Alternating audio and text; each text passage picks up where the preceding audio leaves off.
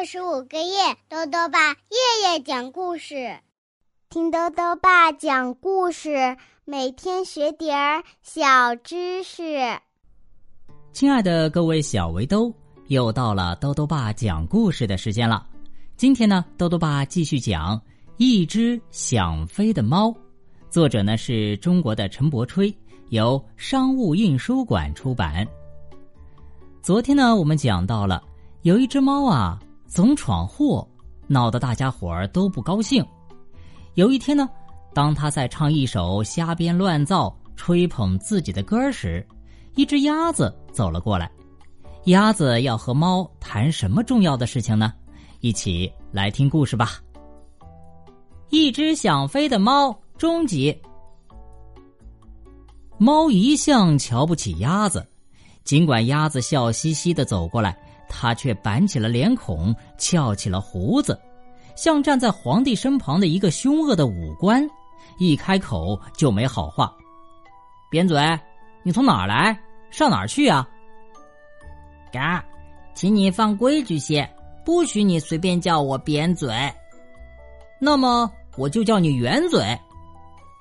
不管扁嘴也好，圆嘴也好。叫人家绰号总是不正经，你可看见谁对待朋友这样没礼貌呢？好吧，我们不谈这些。刚才我听见你唱了个歌儿，调门不错，可是歌词儿……猫拦住了鸭子的话，说：“你爱听歌？我爱听，不过……”鸭子的话还没说完，猫又插嘴了：“那我再为你唱一个，你想听？”谢谢你，我认真听。猫又拉开嗓门叽叽喳，叽叽喳，那边来了一个啥？原来是只扁嘴鸭。喏，你又来了，鸭子很不高兴。你仿佛就是野山村上的那个小二流子，成天吃吃玩玩，调皮捣蛋。妙乎妙乎，猫冷笑着。眨眨眼睛，满脸狡猾的神气。你倒会训人。鸭子接下去说道：“好吧，我们不谈这些。有一件重要的事情得告诉你，咱们村庄啊，明天大扫除，你也要来参加，不要迟到。”哎呀，哎呀！猫捧着头喊起来：“什么事儿？可是头痛啊！”哎呦，心绞痛！猫半真半假的说：“讨厌的大扫除啊！我一听到这三个字就心绞痛。”啊，你装病，不爱劳动，你不愿意干活儿。猫假装没有听见，抬起了头，望望槐树，望望芦苇，望望老柳树，隔了好一会儿，才低下头来。睁开一只眼睛，爱理不理的，冷冰冰的说：“你们爱劳动，你们去锻炼，我不干。”鸭子觉得很奇怪：“怎么，你不愿意把大家住的地方弄得干干净净的吗？就说你自己吧，家里头一团糟，也得打扫打扫。那天我在你家门前，你管不着。”猫抹了一下胡子。鸭子也有点生气了，它难得激动成这个样子的。你你也应该知道，公共的事情大家干，朋友的事情帮着干。你是女教师吗？猫毫不讲理的说。鸭子没话说了，转过身去想走了。猫的眼睛滴溜溜的直打转，不怀好意的盯着鸭子说：“喂，你慢走，我们再谈谈。”你既然不肯参加大扫除，和你多谈也白搭，浪费时间。鸭子真的要走了。喂，你瞧，谁来了？猫的眼光真好，它一抬头就看到远处地方黑影儿正在向这边移动。鸭子忽然想起来了，哎呦，真的耽搁的太久了，他们上这儿来找我了。他们是谁啊？还不是鹅大姐、鸡大哥吗？哦，猫从鼻子里哼了一声，觉得十分扫兴，原来打算开鸭子玩笑的，好像膨胀了的一字炮，瘪的破了。现在看得清清楚楚了，两个黑眼儿越来越大，一个脖子长的，一个官子高的。再见，鸭子还是很有礼貌的弓一弓身子走了。猫闭上了眼睛，也不抬一抬身子。鸭子一摇一摆的迎上前去，它爱朋友，是一个热心的快活人。嘎嘎，它老远的和他们打招呼。很对不起呢，我没早一点回来，我洗了一个澡，上岸来遇见猫兄弟，和他说话说久了。瞧，猫兄弟还在这儿呢。呸！去你的！谁是你的兄弟？猫嚼了一口草，吐了出去。鸭子耳朵不灵，又只顾迎接朋友，没听见。鹅拖着肥胖的身子，一边向前疾走，一边提高了嘶哑的嗓子回答说：“不忙不忙，鸡小妹昨天在苹果园里抢捉虫子，淋了雨，感冒了，今儿身子发烧，躺着起不来，所以咱们得把大扫除的日子改变一下。”特地来和你商量商量，你可有什么意见呢？鸭子一听母鸡病了，心里头就着急，话都说不顺溜，嘎啊嘎，意思是你们看吧，请过大夫了，病倒不怎么厉害，只是要休息一个星期。公鸡的嗓子真响亮，他原来是一个著名的歌唱家。猫老远的蹲在后面，也听得清清楚楚。可是他不佩服他，因为公鸡嗓子虽好，唱的总是喔喔啼的老调他不喜欢。他自以为妙乎妙乎调比他强得多了。这个时候呢，他们三个已经走在一块儿了，多亲热呀！有说有笑的走回村庄去了。猫独个儿蹲在槐树底下。觉得寂寞起来，又不愿意跟上去，只是不停的眨着眼睛，眼巴巴的望着他们的背影。忽然，他们三个在银杏树下兜了个圈子，走回来了。猫心头一高兴，精神起来，用心的听着他们在讲些什么。嘎，呃，我赞成把大扫除推迟半个月搞，好让鸡小妹多休养几天。做事情性急总不好，这粗声粗气的是鸭子的声音。你的话说的有理，我同意。这嘶哑的是鹅的声音。不过，如果下个星期日他仍旧起不来床，我主张甭等了，我一个儿顶两份工作得了。这清朗朗的是公鸡的声音。嗯，嘎。不能让你多辛苦，咱们有福同享，有事共当。鸭子真心的说，不觉得眼圈也红了。哎呀，如果猫兄弟也来帮一手，那就再好也没有了。所以我主张还是去劝劝他。鹅昂起头，脖子多长呢？要是他答应下来，即使猫小妹再多休息些日子也没关系呀。对，我们好好邀请他。公鸡用嘴把自己的花衣服整一整好。嘎，我们要客气些说，耐心些说。鸭子叮嘱大家，他想轻声点说，可是他的粗大的声音仍旧给猫听得清清楚楚的。猫知道他们的来意，心灰了一半儿。他原想啊，他们来找他玩去的。我躺下来假装睡觉吧。唉，这猫啊，就是这样会耍花招。猫兄弟，鹅、鸭子、公鸡一边跑进来，一边热烈的招呼猫。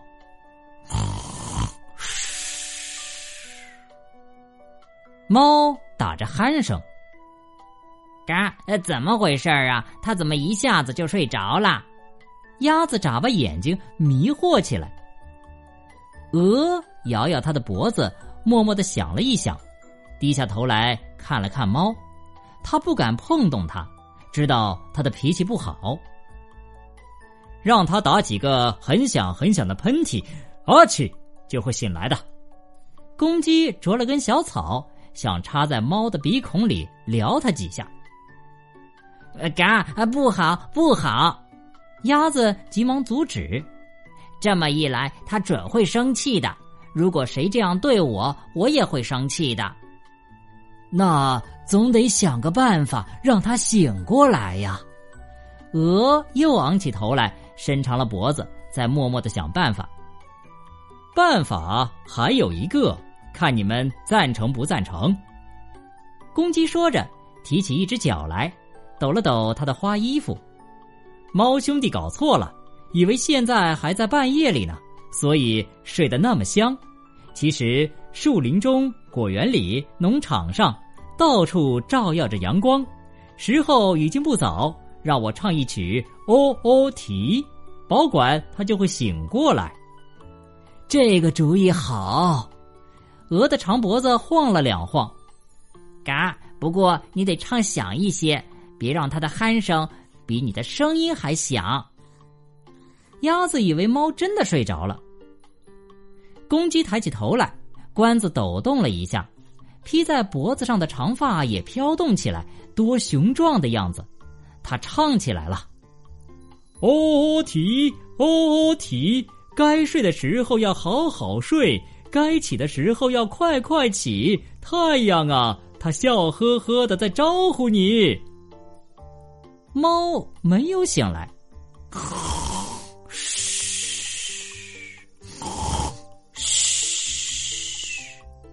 鼾声反而更加响了。鸭子惊讶的低下头去，仿佛一个近视眼般的仔细的看着猫。只见它的胸脯一起一伏的抽动着，眼睛闭得紧紧的。鹅一动不动，还是昂着头，伸长了脖子，在默默的想。公鸡再唱：“哦啼哦啼，该起的时候还不起。”睡懒觉的家伙没人理，太阳啊，它气鼓鼓的躲进乌云里。猫还是没有醒来，鸭子睁大了眼睛，觉得事情太奇怪。鹅摆了摆手，有点不耐烦了。公鸡早看出猫在假装睡觉，现在它不客气了，抢前一步，把脖子伸到猫的耳朵旁边，像一个勇敢的号手那样。大声的吹起来，哦吼啼！猫一咕噜翻身跳起来，睁圆了两只眼睛，瞪着他们三个，摆出一副不友好的样子。猫兄弟，你早！鸭子先开口。猫兄弟你好，鹅跟上去。猫兄弟，你起得早，身体好。公鸡说俏皮话。哼，不理你们这一套。猫气可生大了。如果你们想叫我去大扫除，先来比赛一下，谁上了我，谁就能够命令我，要我扫干净整条长街或者整个广场，我也干。鹅把头低下来，心平气和的问：“赛什么呀，猫兄弟？”赛跑。猫粗野的、不友好的回答。鸭子着急的说。那可不行啊！你明明知道我们三个都只有两条腿，跑起来比老牛姑姑还慢。他忧愁起来。那你们就休想去让我干什么活儿。猫把头侧过去，不屑理睬他们。大扫除、清洁卫生、运动，这是为大家好，也是为你好啊！鸭子心直口快，老老实实的说：“我不在乎这个。”猫一边说，一边抬起了头，眼睛望着天空，旁若无人。这样岂不是不公平吗？公鸡责备着猫。猫回过头来，露出了牙齿。那你说说看，怎么不公平啊？公鸡没有被吓倒，跨前一步。那么大家出力出汗，把胡同马路打扫得干干净净，你不劳动？好意思？哼，我没有叫你们干这种傻事儿。那照你说，就是成天吃吃玩玩，什么活儿也不干，吹吹牛皮过日子，这才是聪明人干的乖事情吗？猫没话好说了，但是显然发怒了。它喷着鼻息，尾巴在后面甩了两甩，背脊弓了起来。鸭子慌了，忙说：“猫兄弟，我们是来邀请你的呀。”少说废话！谁要我拿起扫帚、抹布来，谁得先来和我赛跑。不过呢，鹅还是和和气气的跟他讲道理：“你是个赛跑健将，咱们呢差得太远了，请你甭提这样难的条件。”猫的怒气平下了一半，因为有人在称赞他了。可是我我不只是个赛跑健将啊！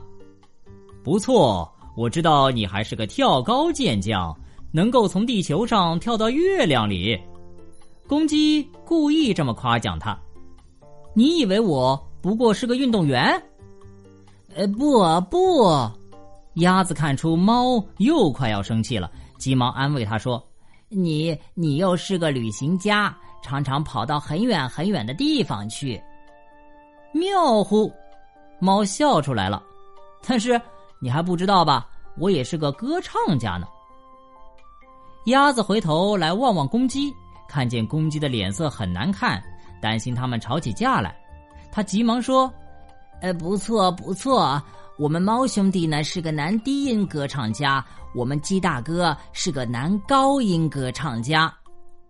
那么你是个什么呢？”猫刁难他一下，他觉得鸭子是好欺负的。鸭子呀，扁起了嘴，想了半天才说：“我嘛，我是个游泳家，或者可以说是个打鱼专家。我们的鹅大姐也是的。你不知道我也是吗？”猫嬉皮笑脸的说。